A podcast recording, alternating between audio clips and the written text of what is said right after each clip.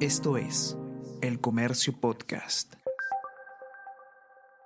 Buenos días, mi nombre es José Manuel Romero, periodista del Comercio, y estas son las noticias más importantes de hoy, viernes 21 de abril.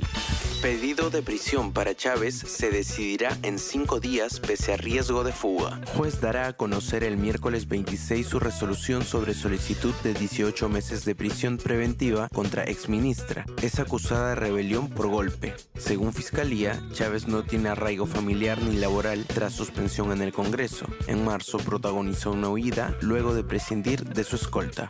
Corte niega recurso a Toledo y hoy tendría que entregarse. Se rechazó la moción de urgencia que presentó exmandatario para evitar su detención en Estados Unidos y su posterior traslado al Perú.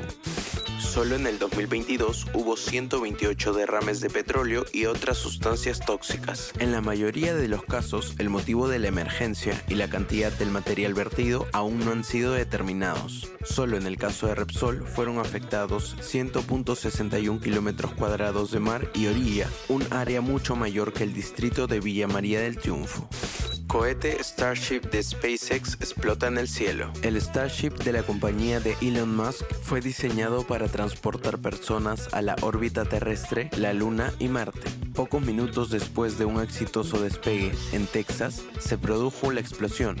Nave espacial no estaba tripulada. Aún no se han determinado las causas del incidente.